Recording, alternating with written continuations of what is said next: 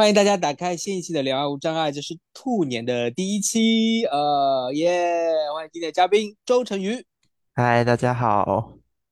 啊，这个磁性的声音是我的新的室友伙伴，啊，我们已经相处一年多了，然后我们我其实这一年多有三位大一的呃特殊生的新生和我住在一起，那我们住在无障碍寝室嘛，然后我们相处的非常的啊，非常的累。所以我这一年都没有做播客，因为都在和他们相爱相杀，对不对？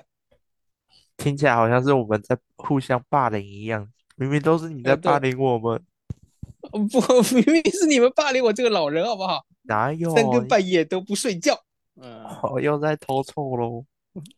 头头从三更半夜吃泡面，是不是？对啊，害我这个老人家，他对？三更半夜吃泡面，然后坏坏了一台电脑。哎呀，真的是 好惨啊！哎，然后呢，说到三更半夜，我们今天真的就是聊这个三更半夜想吃香蕉这部呃日本的电影，因为它也是改编于同名的小说，真实小说，讲述了一位呃好像只能动渐冻，好像是是吧？这我，我忘记他的疾病了，呃，肌肉对，就是萎缩。啊，呃，肌肉渐进是萎缩的综合症。那到他后来，他基本上只能这个电影中的男主角路野，他其实基本上只能动头颈以上，然后还有手指的一些轻小小的动作，啊、手手部的一点点小小的动作，所以他整个是需要一些日常护理的。呃，在在日本叫做自理生活啊，在台湾也会推广这个东西啊，自理生活的协助下。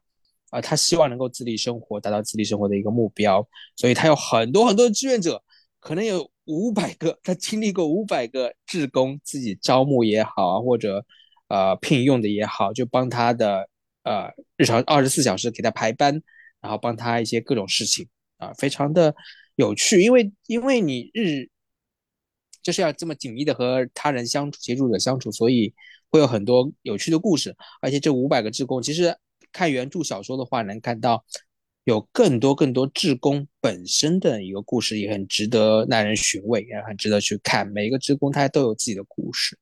那电影呢，因为时间有限啦，我们就呃能看到一两个志工啊，呃有一个女主角，呃也和这个男主有一些情愫的戏，都挺好看的。最重要的是，这部戏会让我们去思考这个：当你成为一个需要我生活都需要人协助的人，你的生活该怎么去过得更好，或者你的生活会遇到哪些障碍啊？特别是人际之间的啊，是非常有趣的，所以一直想看。而且呢，而且而且，我这位室友周成宇今天的嘉宾，他本身也是位轮椅使用者，而且他这一年的宿舍相处中，其实不仅仅只有我们四个住在宿舍的人，还有还有两三个居家辅导员，也就是会来宿舍帮周成宇做一些日常的协助周周成宇洗澡啊，日常的呃上厕所等等的一些事物，所以也很贴近在我的生活中出现了这样一种互助的关系。然后也我也就一直推荐我们今天嘉宾周成宇要看这个电影，你看了吗？看啦看啦，当然看了。呃呃，你你要不要说说你？呃，对我我我先不介绍你了，先介绍一下电影。你觉得这部电影怎么样？整体的感觉，然后推荐给你，是不是推荐对了？还是你觉得其实对你来说没什么意义？就就就就就和你生活差不多啊，没什么有有意思的地方。我觉得对我来说，我觉得跟我的经验蛮有共鸣的。就哦，是是我在。我嗯，在电影里看到的，跟我的日常生活其实蛮高度重叠的部分。我高度重叠的部分，那你和他谁更帅？当然是我啊，嗯是你更胖吧？但是我胖你也看不到啊。呃呃呃呃呃，要臭我啊！嗯，这互相伤害，不要这样嘛，对不对？哎，你有没有考虑过，你总是要人帮你轮椅上搬上搬下的，就你是不是应该减轻一下自己的重量啊？哎，我可以啊，自己从床上到轮椅上，再从轮椅上到哦床上。哦，好厉害哦，上上下下没有问题。对，但是比哦，较怕会有像是像是电影中，它也有出现意外事故啊，我也怕我在上下过程中会有出现意外事故，可能会跌倒之类哦的。嗯，哦，对对对对，这个就是难免啦。像我拿手手杖出去走，也会有意外撞到啊什么的，这就是难免。那可能在别人看起来会比较的心疼，但我们自己应该也算习惯了，觉得这就是生活一部分吧。你是不是也是这样觉得？哇，就是还是而且意外，它就是意料之外的事嘛。那其实我也没办嗯法去提前预知或者提前去准备，就是嗯。遇到就随机应变吧。嗯嗯嗯，你还记得什么样的意外吗？曾经发生过在你身上？有啊，就是就是到床上的时候脚卡在缝里，然后实在哦，是没办法，嗯嗯嗯，就那就赶快打电话叫人，因为现在大家都三哦，C 不离手嘛，那就是其实嗯去寻找求助的管道就在我的手上，我拿起手机啊拨拨个电话，哦，事情就解决了，啊只是要等一下啦。啊啊！不能打电话给看不见的人啊，没什么用，毕竟他 看不见。没有，你可以用摸的啊，你可以帮我把脚拔出来。哦，我摸到你的脚那么胖，我刚当时肯定觉得你活该这么胖被卡住。对啊，我我脚没什么肉诶、哦，你脚没什么肉的，对啊，我就是肌肉嘛就比较少，对不对？对肌因为你不。太用脚。哎，对啊，那介绍一下你的身体状况吧。好的，简单来说，我我是脑性麻痹重度，那其实我的我的脚步是最为严重的，我是几乎无法行走。那其实我的手手腕也是无法翻转，所以我除了一些日常生活的一些事情的时候也是有困难的。那其实全身大下上下都多少有点问题，那就是手和脚这两个影响很大。嗯，你出生就已经是这个状态吗？对啊，对啊，我一直，是这样子的状态？对啊，所以我九个月大的时候就去复健了。哦，对，辛苦辛苦，复健，复健这件事情真的是，你不你觉得复健和就是正常所谓的正常的生活会不会冲突？就是有一些有一些，因为人的精力有限嘛，你把精力放在复健上，还是把精力放在你的呃学习、成长、娱乐上，会不会是一种两难的选择？你有没有经历过这种选择有，这啊？真的是一个很两难的局面，因为嗯从国小国小一二年级主要上课时间就是上午的部分，那到了嗯。到了五六年级的时候，就只有剩下礼拜三的下午是有空的时候，那其他都是嗯。上整天。那我就是从小就是复健嘛，但是到了要上课的时候，我还是要去上课，所以就会嗯。导致说，哦，其实因为我们身体就是在成长，就是从因为国国小的时候，就是慢慢的就是越来越没有时间去复健，那那其实到了十八岁之后，你的身体就基本上已经定型了，你你再去复健，其实就比较难进步，而是你去复健的目的就也只是维持而已。但在嗯十八岁以前，就是能够有所进步，但是十八岁以前，你还是要去学校上课。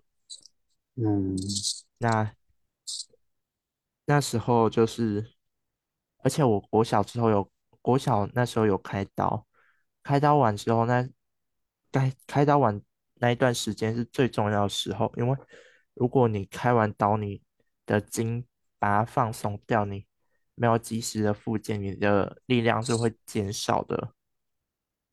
像是我现在这样，我以前其实是能够扶着东西走路，但是我现在开完刀之后，因为那时候开完刀我还要去上课，然后复没有时间去复健，所以导致我现在是站不太起来的，嗯这就嗯是一个。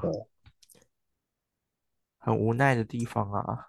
嗯，是，我觉得，因为之前我刚看到一篇文章，有个朋友分享，我才了解到这个部分。我想想我自己眼睛啊，如果是看病，到时候去看眼睛，哎，想也能不能找到神医能医治啊？跑遍全中国，的确也会花费很多时间。这样我也没有选择去看很多医生，医生说没救就没救。哎，不过相信我们的学习上至少投资了，不管未来怎么样，现在至少有点成果，因为我们都来到了台师大耶。对，我以前就我以前成绩蛮好的，什么意思？你看不起台师大？没有没有没有，只是有人想要考特教系被我挤下去而已。哦，你又在偷凑我们另外一个室友哦，太坏了，太坏了！好吧，好吧，好，你厉害，你赢了，你赢了。我赢了，那那其实你的身体状况就是呃，的确，嗯，对。现在顺便介绍一下，周晨宇是那个特教系啊，但现在已经大二了，嗯，优秀的学生啊，每每学期都会被当当掉几科我这学期没有被当，注意用词。啊啊，真的啊，恭喜恭喜！哇，然后我们有进步，有进步。嗯啊，大学真开心，嗯，当当跟课这样子，翘翘然后再课之类的。凑一下室友。那在在学校中，其实哦，比如说你的手吧，其实不太能翻转，就是手掌心不能朝上这件事情，其实就是个小小动作，但我觉得对你的障碍也蛮大的。你这种状态就是在学校中，现在一般会遇到哪些障碍？然后主要，比如说同学同学们日常会需要你协助什么吗？在你的上课过程中，啊就呃，是你在你的学校的生活过程中，嗯，如果是手腕向上这个动作会带给我什么影响？首先，最主要的就是擦屁股。啊哈哈对啊，你们，yeah，擦屁股是不是都手心向上？那我拿哇，东西，真的呢，天嗯，哪，对吧？不能把我屁股向上，对对对对对对，嗯，不然你用手背擦擦看，啊，酷哎，就嗯，没办法所以谢谢你告诉我这个常识啊，会忽略的常识，所以啊。擦屁股就比较困难，别人拿嗯，东西给我都是要放在手心上，哦，呀，啊，他没办法直接拿嗯，给我，因为我没办法手心朝上的去接受他拿给我的东西。是的，哇，就其实这些就已经蛮严重了，尤其擦屁股那个，嗯，是的，所以我需要别人帮你擦屁股，对啊，而且我不能去外面公厕上，因为那边没嗯，有免治马桶。是，那那你觉得学校的教室的无障碍什么都 OK 吗？对你呃，来说，你因为都是电动轮椅出行嘛，我觉得是还可以，因为我们是特教系，其实而且我们的资源算是比较充足的，嗯，每间教室其实都会配有一张小桌子，但但就不是适合电动轮椅使用的那种，哦，但还是勉强能够使用啦。因为如果每间教室都配那种适合电动轮椅使用的桌子，那其实是蛮大一笔费用的。好，刚才断了一下，我们刚才聊到就是，其实，在教室中就没有那个升降桌椅，对不对？其对，因为那个是属于辅具，那它不可能每间教室都配有，所以这也嗯是蛮不符合无障碍嗯，的需求。但是，但是如果要符合，就要每个每个每个教室都设计，这样也是太夸张了吧？蛮大笔的开销，对啊，对啊，不现实吧？不可能吧？不可以吧？其实这就是想到这个电影里啊，就是障碍者的这个电影中，就是有这样一个争议啊。就是如果真的要障碍者的需求啊，你看这个障碍者需要五百个志工，然后 然后啊，然后还不够，还不够，还会遇到不够的状况。那他到底？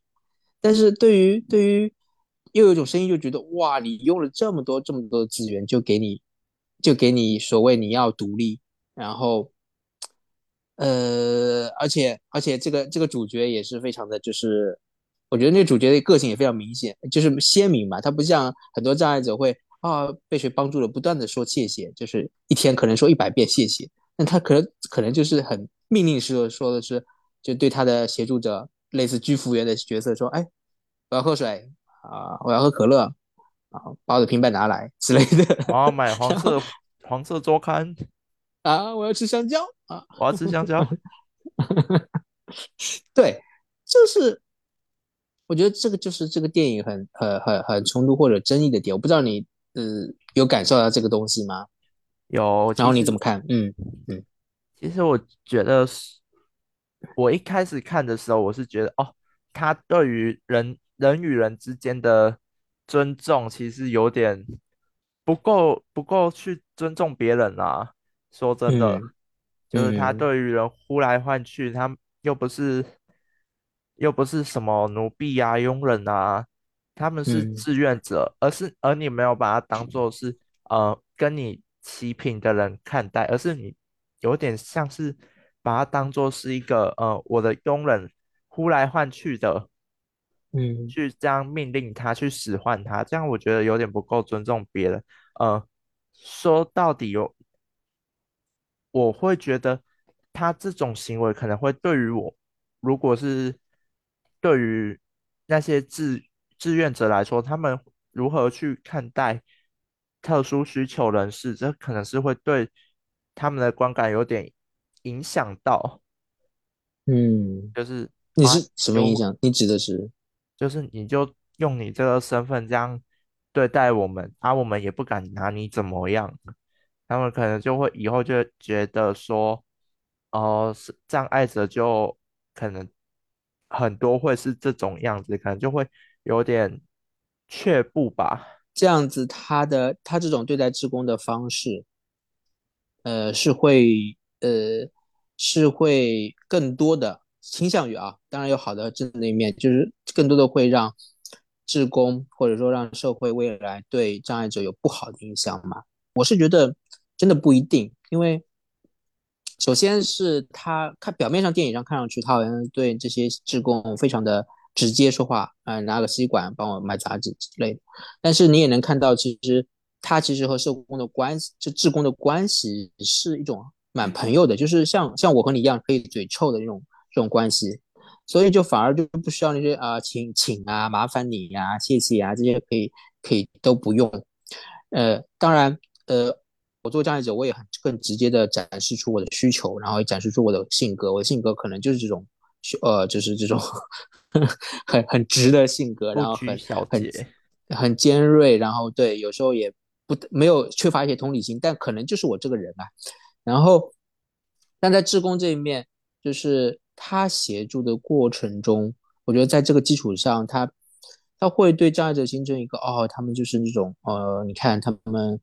从来不说呃叫什么，就什么都觉得自己是应得的，就觉得这些都是应该的。他们这么理所当然去接受接受别人的帮助，真的会有人这么想吗？我觉得会有人。但是如果真的是投入到这个职工工作的人，他看到的更多面相的话，我觉得他，我觉得更多的不会这样认为，更多的是看到障碍者的更真实的一面。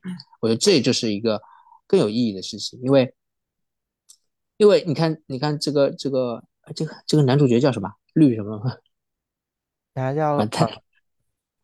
等下，等下，我什么先生？什么先生？我叫绿野先生，好像就是这个男主角。嗯，然后就是他有他职工不断啊，就是他不断有别人介绍下一个，就是你能看见他的源源不断这件事情，呃，就可以知道，哎，其实职工他们在这过程中虽然被呼来唤去，但是他们得到的那个东西或者那个体验感，其实是更多有些更真实的东西。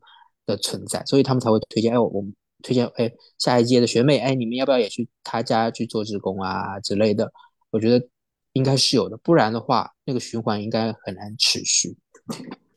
他叫如果他的入野静明，对对对，入野入野先生啦。这个如果这个对，所以我觉得有有你说的那个那个那个部分，但我觉得陆野先生也带来更多的一些东西是给到职工的。你你知道我在说什么吗？我知道，我说的有点少。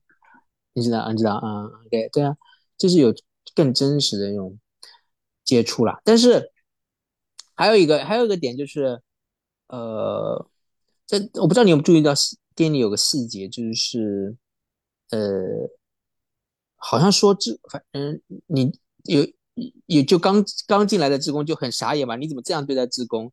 然后呃，陆野就很直接说，啊，你不想来就不要不要来啊，你受不了就走啊之类的。然后然后就就是开始有个很不，如果我是职工呢，开始有个很不爽的过程了。但是如果就是持续下去，真的是有些好的体验，就是真实的体验，朋友之间的互动的这种体验，亲密的体验。然后陆野好像也说了一句话，就是说，哦，反正。呃，好像哦，那个职工就说你不要用你这种身份来压制我们，呃呃，你你你你也利用了我们，因为我们我们出去也不一般都不会说你努说你坏话，我们也不希望就是给你造成负面影响，让你没有职工，所以你可能也利用了我们之类的，就是就是在外面职工可能也不会说他的不好，嗯啊，就更多的就是因为大家也希望能够帮助这个人嘛，这个人。就是宣传上来看起来是多么需要协助啊，多么励志啊，然后多么多么鼓舞人啊，就哎对，很多职工是因为被鼓舞了来来来来协助他的，我觉得这也很有趣。你有没有考虑过？哎，因为我就是我需要的就是我也需要自由，因为我的移动能力还算是有，我觉得我可能不太需要这么多的自贡，嗯嗯嗯，但是我。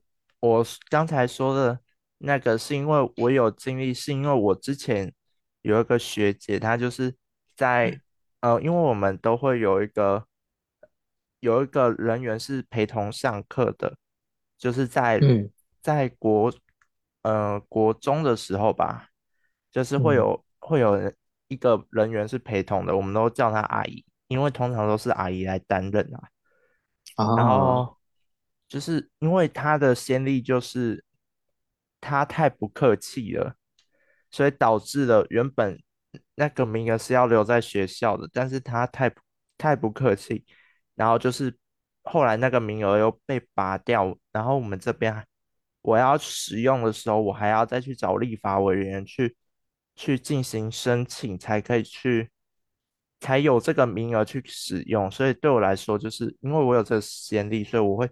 觉得，呃，他是来帮助你的，那我们也也要好好的对待他，而不是像，嗯，也不是那么不客气啊。当然，当然之后可以成为朋友关系，可以成为其他关系，但你基本的尊重还是要有，我是自己这样觉得啦。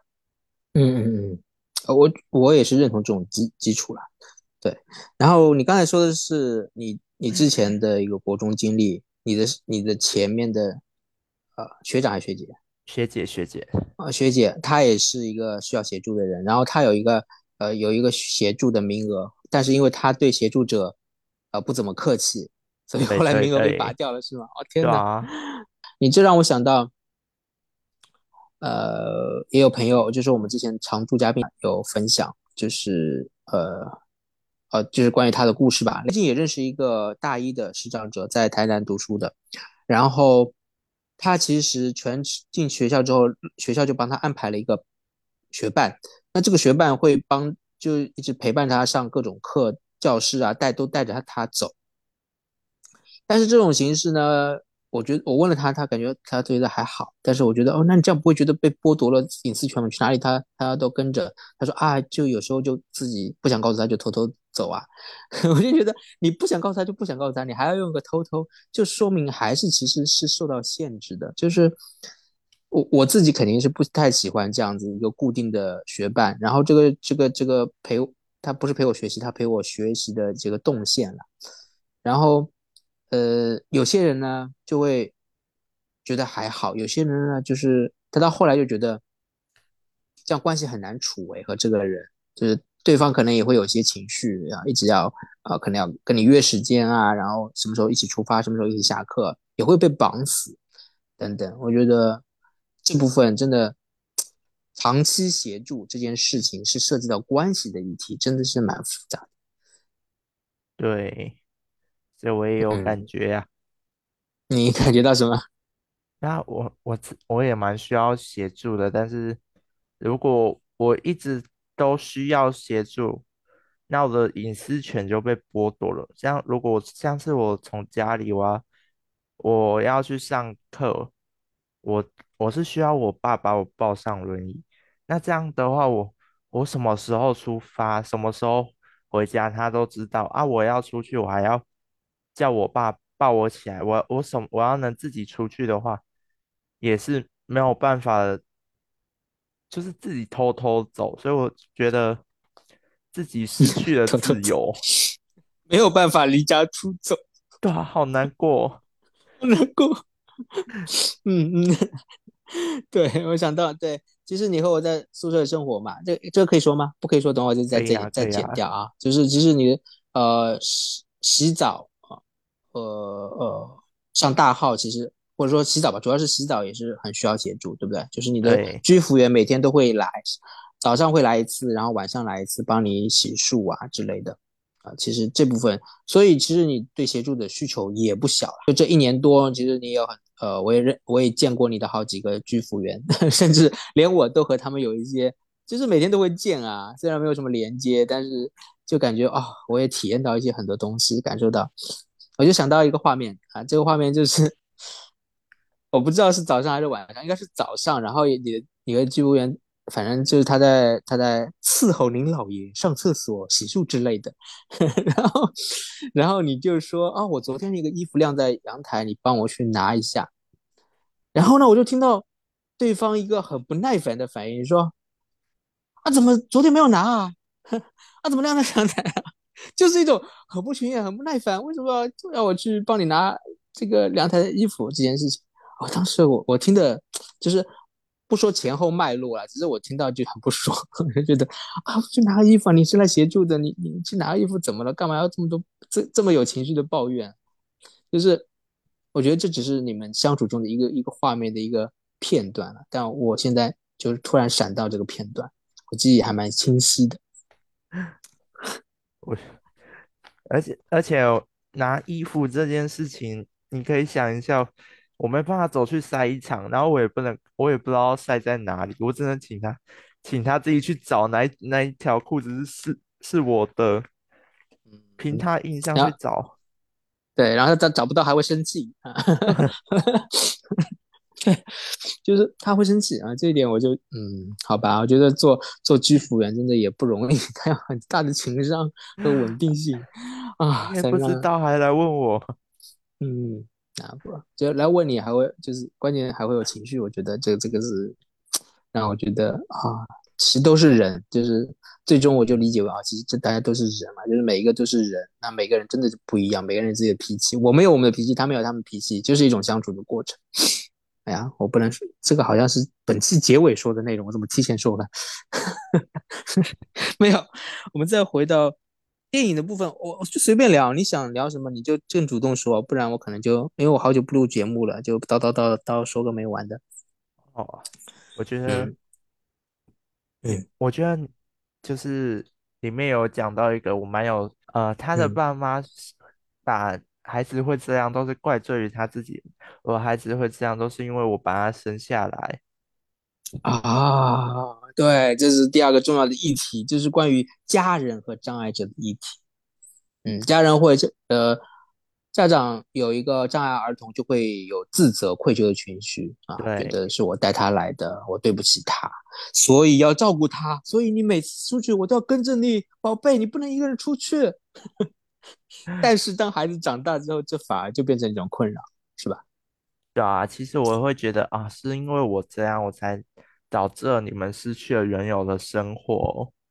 啊，对，对啊，孩子孩子的心里是觉得哦，是我爸爸妈会觉得哦，是我我让你不好，拖累了那。孩子又觉得对我拖累你，你看互相互相愧疚。对，那个电影里也是这样吧？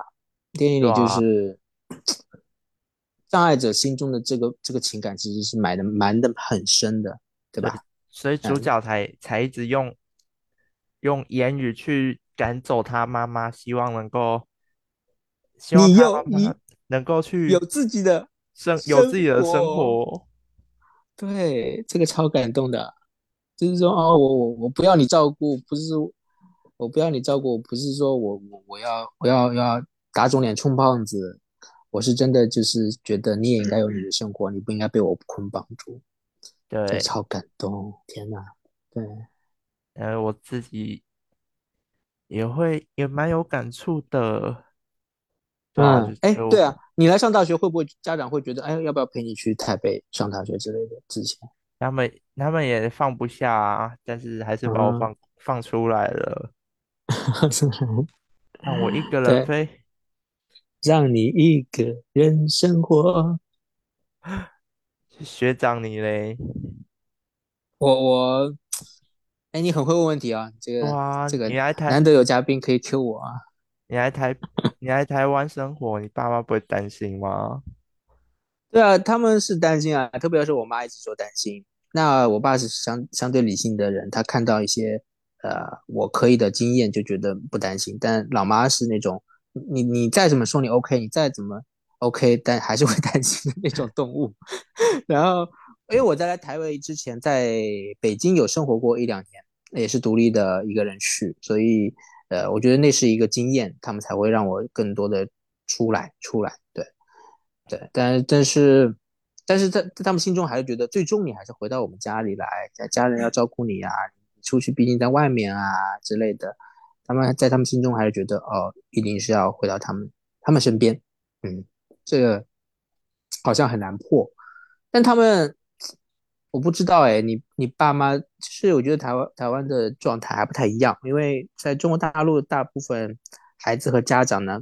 我觉得更紧密一些，台湾更有更西化的感觉多一些。就是怎么说呢？就是彼此间的独立啦。就是我们，呃，我这一代的我生活的那个呃领域，或者我生活的朋友圈啊，这些人大家都是和家人是蛮蛮密切在一起，因为我们是独生子女比较多嘛，所以父母就是你这个孩子，你这个孩子就是这个父母的，一般都生活在一起，然后就是蛮蛮捆绑在一起的。呃，所以所以那个照顾啊，那个照顾就是说，怎么说呢？就是我如果不给他们照顾，他们去让他们过自己的生活吧，那他们的自己生活有什么呢？他们说我们的生活就是要你呀、啊，我们生活就是要你，你要给我生孩孙子啊孙女啊，你你你不生生呃你不是生生一辈，我们的生活在哪里之类的，就是你知道吗？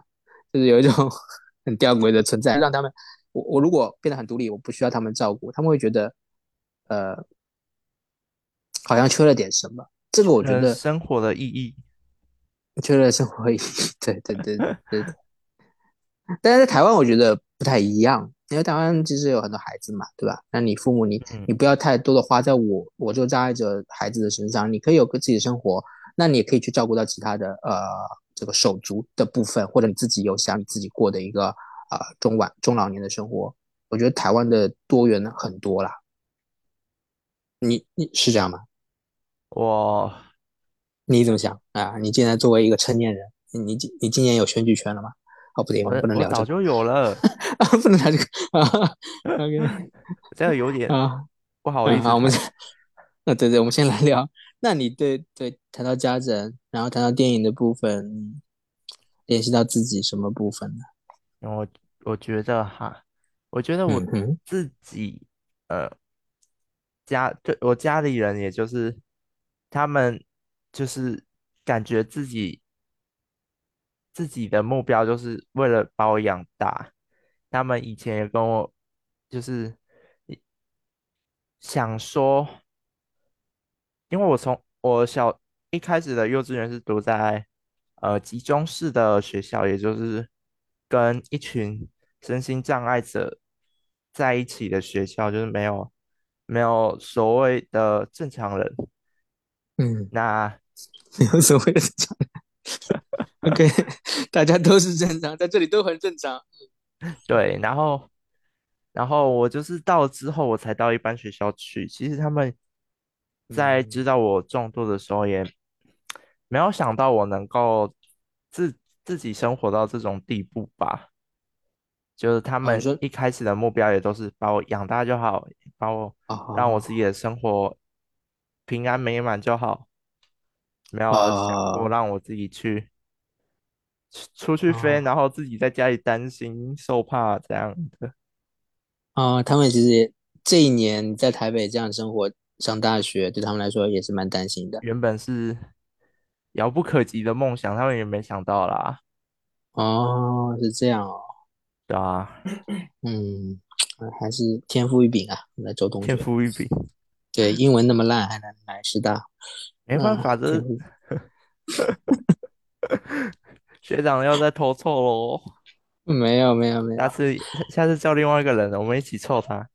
好好好，叫另外一个人，对，另外一个人可能更有，另外一个人，哎，另外一个人对你对居服员的态度有意见，他会觉得这个这个周成宇对居服员态度那么那么那么凶啊，没有没有没有尊重感，然后我就觉得啊，还好吧，还好吧，没有啊，有，我觉得啊，我觉得我们现在关系比较像朋友了。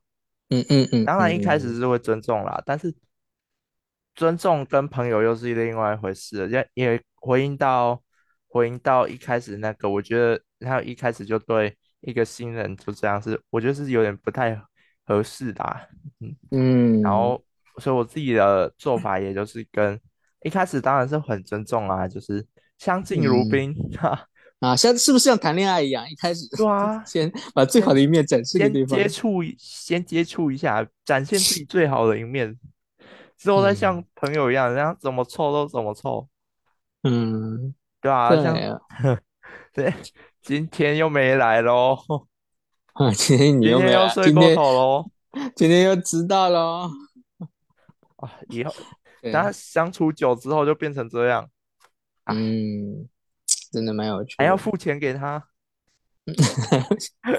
啊，对对对对，哎，电影中的志工有一些，哦，其实我觉得电影中那五，他就是他这一生经历的五百个志工，其实也是有分一些呃类别，有的是真的是呃全额支付的一些费用，就像你用的居服员一样，他们会领一些呃劳工局的相对应的一些呃费用补助费用，那有一些是纯粹的，就是呃无任何呃实质性收入的职工。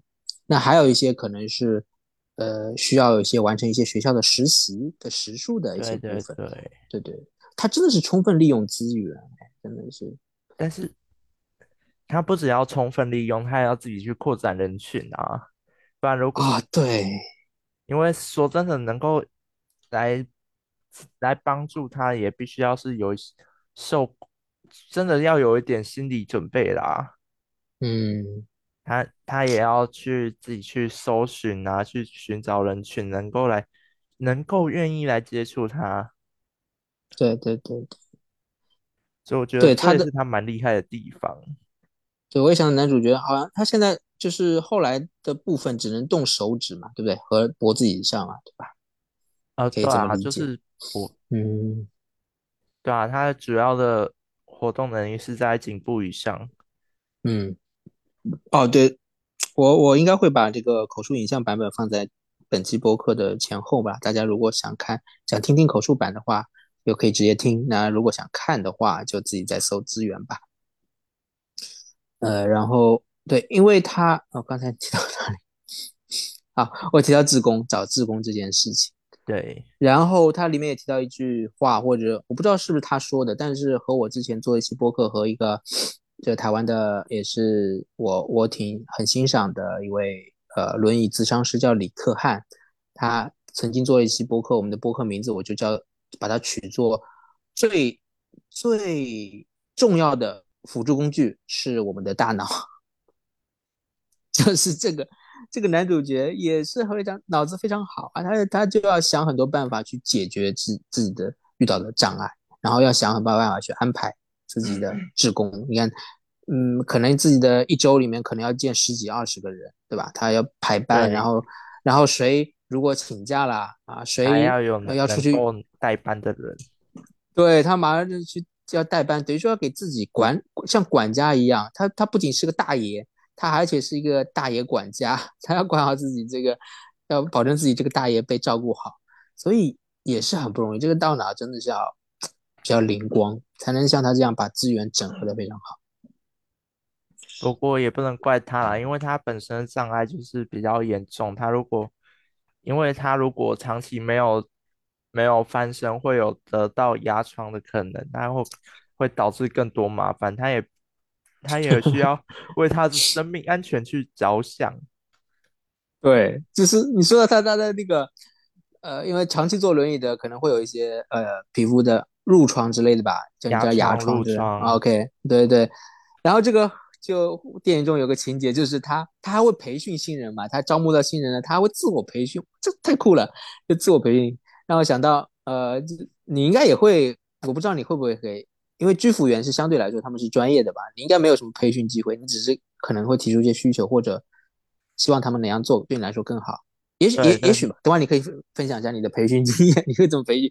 然后那个电影中的培训经验就是新新的职工来，他们他他对几个一起讲课的意思啊。你们看这些，他们是这样来照顾我的，然后应该就这样子，然后要给我的屁股上面擦药，因为为什么呢？因为我长期怎么样？他要解释嘛。然后反过来说啊，我今天，然后别人告诉他你今天没有褥疮，他很开心。说哎呀，这就惨了，怎么可以没有褥疮呢？那我就不能教新人了。超搞笑！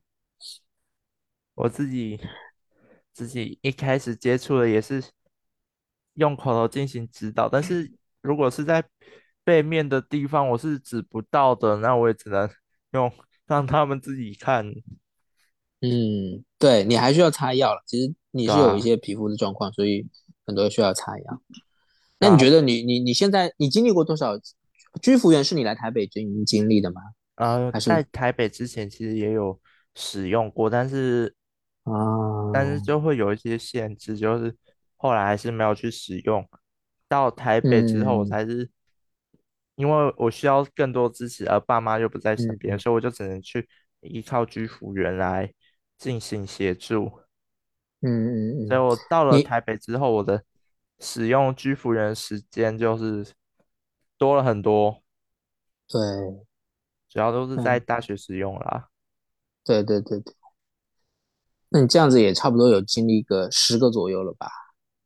除了家人之外的，没有没有啊，没有哎，没有啊，到因为差不多了吧？没有啊，因为上大学之后都没换过啊。啊，但是以前有啊，有以前不是有好几个？上大学我我就看过三个、四个可能。三三个啊，以前用过的。也是，就是用用过一两次就没有再用了。哦，长期的不多。嗯，那你觉得以你这么多你目前的经验来看，你觉得这个电影真实吗？这种我觉得蛮真实的。哦，你是觉得蛮真实的？因为它跟我的生活其实蛮多重叠的部分。啊，是啊，对啊，像是到像是里面有一个。有一个有一个画面是说，呃，他到外面去去野餐嘛，应该是野餐，就然后有到有到草地上出去玩，但是他突然想要大便，嗯，结果来不及，嗯，因为然后就大下去了，嗯，身身为同样是轮椅族的我很有感受啊。有同样的经历，到外面对，想上厕所啊，这附近没有厕所怎么办？没办法了。嗯，对，这个真的是很困扰。就是出去上厕所是一样，所以就不太能参加户外活动，或者每次出去你都是要非常大的考量才能出去出门，要做好心理准备。嗯。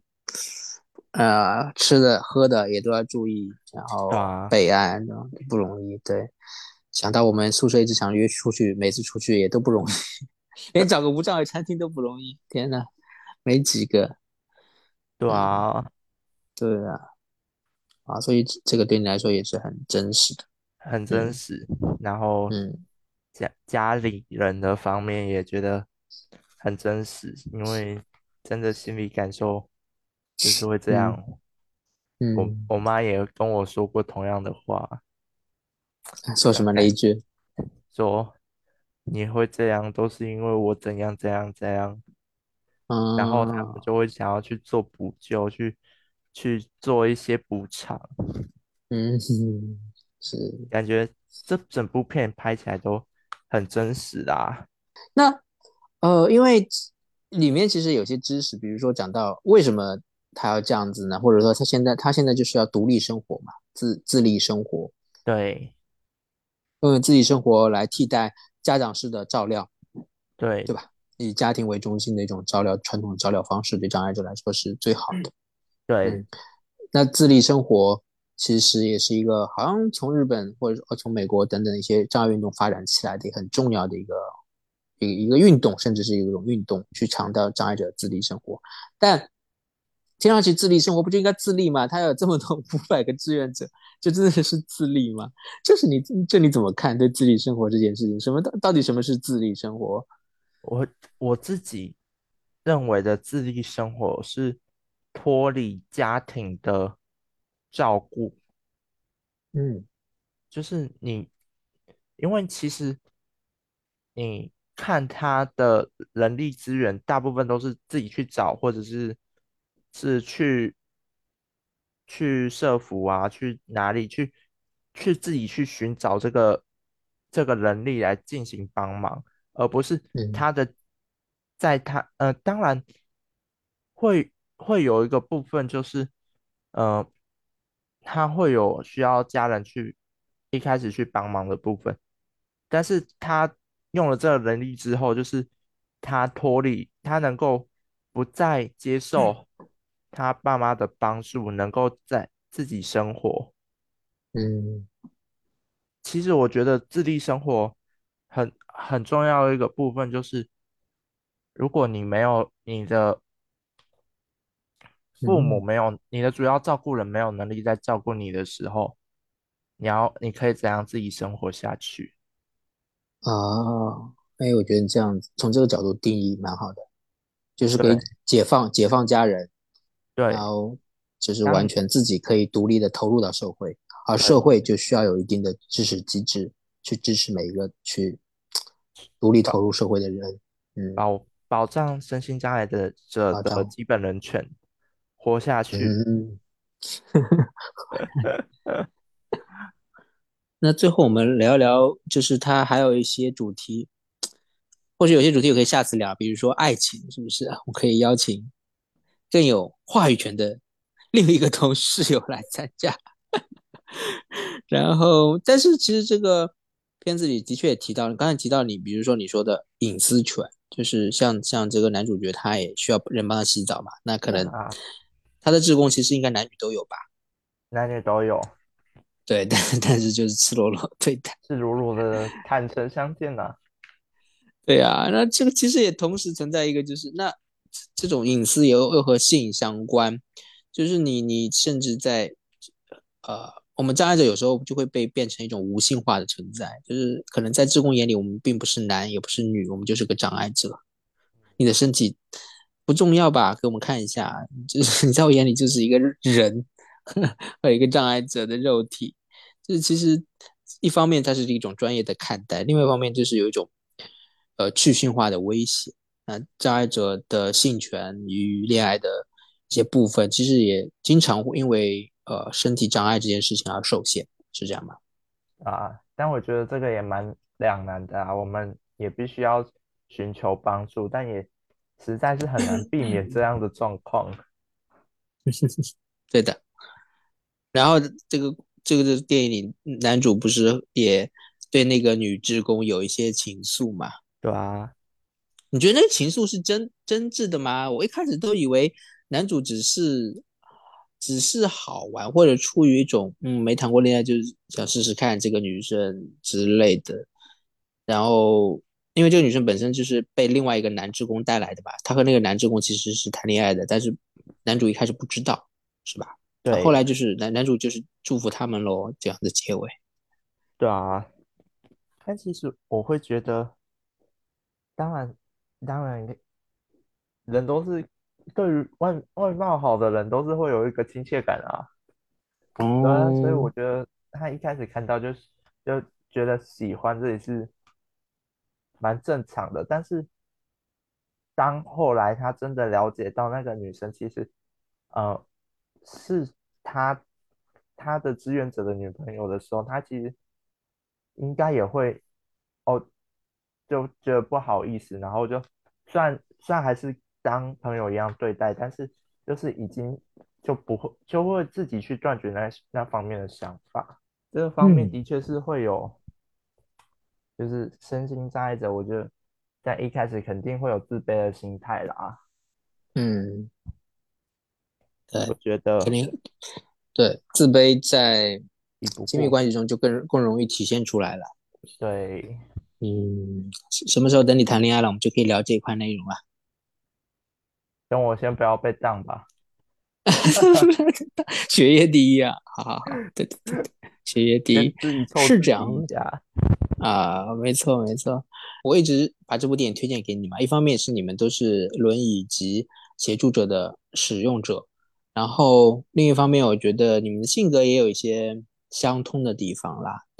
呃，性格中中有都都很有一些幽默啊，然后坚毅的部分。呃，所以我我最后想说的是什么呢？我忘了。哦，我想说哦，我想说是男主角真的蛮蛮幽，很蛮懂得幽默，就是他有一种天性的一种幽默，那种幽默是我觉得也是面对障碍议题一种很好的一种一个法宝，就是他在带呼吸机到后来他他的身体更严重了嘛，他在呼吸机之后呢，大家都是很紧张，连我都觉得哇，这个电影要马上进入到伤感的部分了之类的。然后他好不容易他他带呼吸机也不能说话，那他只能用可能用手指或者用嘴型在在表达一些东西。然后我我想哦，他终于可以表达，找到方式可以表达，他可能是需要说他的感受或者需要什么协助了。但是他他他表达的时候就说了一些开玩笑的话，我觉得我很傻眼，就觉得哦，这个人也太太幽默了，就那种很危急、很无助的状态下，他都没有忘记幽默这件事情。这这是我我真的很触动对这个这个这个男主角。其实我觉得，当当你身上发生了很多不开心的事，你要能够用积极的看法去把欢乐带给别人，这是对我们来说也是一个蛮重要的课题。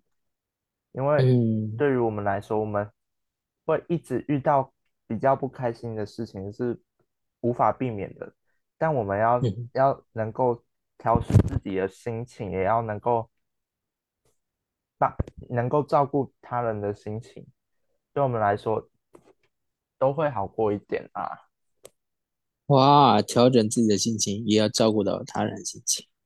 这个结尾太棒了，这个结尾太棒了。你刚才的意思好像是说，我们我们呃，其实不过不仅仅是障碍者，都会我们人类任何人也都会遇到一些困难，不开心的事情也在所难免。但是那个快乐是我们可以去创造的，然后给自己也给他人。对我也我是就是这么觉得。嗯，所以那个男主角制造了很多幽默，你你你也是很认同的，好像你也是这样子的人，我不是这样子的人，我是你臭别人的人，我是亏别人的人。嗯，啊啊啊！什么叫亏别人 我都是嘲笑别人的人。啊？在嘲笑别人中获得快乐，先满足自己是吧？我是我是先满足自己，再满足他人。我也没有要满足他人，我满足自己就好了。哦哦，嗯，先嘲笑别人，满足自己，真真真真是真真是好室友啊！好室友，好室友。我我我怎么说呢？只能说庆幸吧，庆幸。嗯，有缘有缘有缘，学习到了学习到了。好呀，好呀，谢谢你来做客真的还没有邀请我的新伙伴、新室友们来做客。以前其实我刚做播客的时候，都是那个我当时的室友陪我一起做，然后他经常来陪我聊。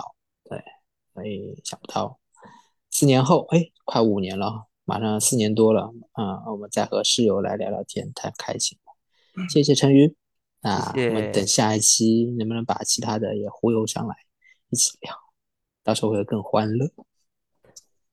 更臭。啊，更臭。